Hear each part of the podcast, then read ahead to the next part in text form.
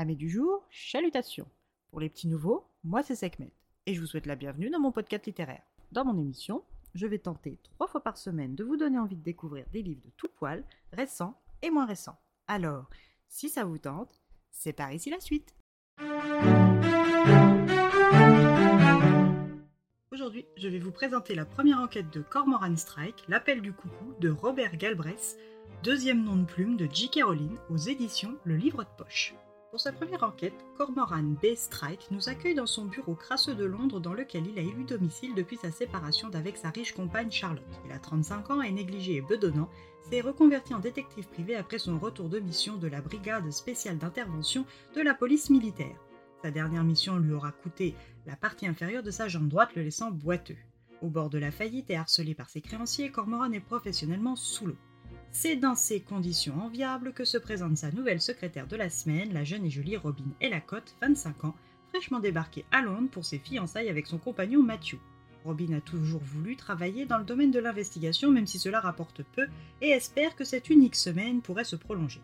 À son arrivée, elle constate que son nouveau patron est loin de l'image qu'elle se faisait des détectives privés et retombe un peu en apprenant l'absence d'affaires. Mais sa motivation n'est pas assez ébranlée pour refuser d'aider. Elle entame une réorganisation et un grand nettoyage des lieux, quitte à passer une semaine sans affaires sur laquelle enquêter, au moins elle aurait rendu les lieux plus accueillants.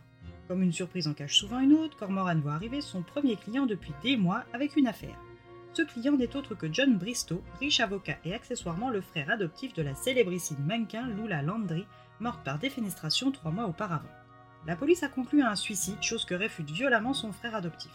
Après des refus de réouverture de l'enquête, John se tourne vers Cormoran en sa qualité d'ancien militaire, mais aussi d'ancien ami d'enfance de son défunt frère. Au vu du dossier, Cormoran rechigne à accepter l'enquête même si M. Bristow paye des honoraires double tarif. La conviction de ce dernier finit tout de même par le convaincre, il fait taire sa conscience, accepte les doubles honoraires et commence son enquête.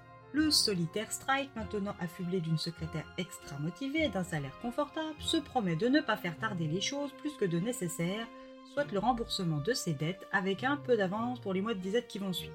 La découverte des secrets de Lula vont-ils confirmer la conclusion du suicide ou au contraire prouver le meurtre? À vous de suivre Cormoran et Robin dans leur pérégrination londonienne.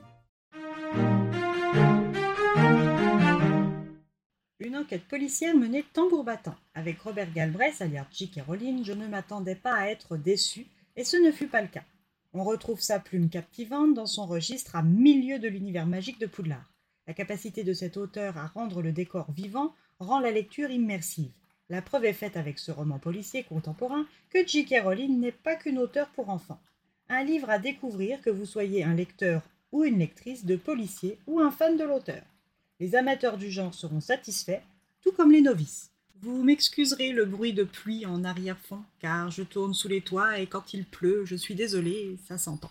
Mais bon, j'en ai quand même fini pour aujourd'hui. Et j'espère que cet épisode vous aura plu et vous aura donné des nouvelles idées de lecture. Si vous souhaitez découvrir d'autres petits bonbons littéraires tout droit sortis de ma bibliothèque, je vous retrouve le jeudi 27 octobre prochain pour un nouvel épisode. Si d'ici là je vous manque de trop, n'hésitez pas à me rejoindre sur mon compte Instagram, les lectures de Sekhmet, il s'y passe toujours un petit quelque chose. Sur ce, chalut les amis et à la prochaine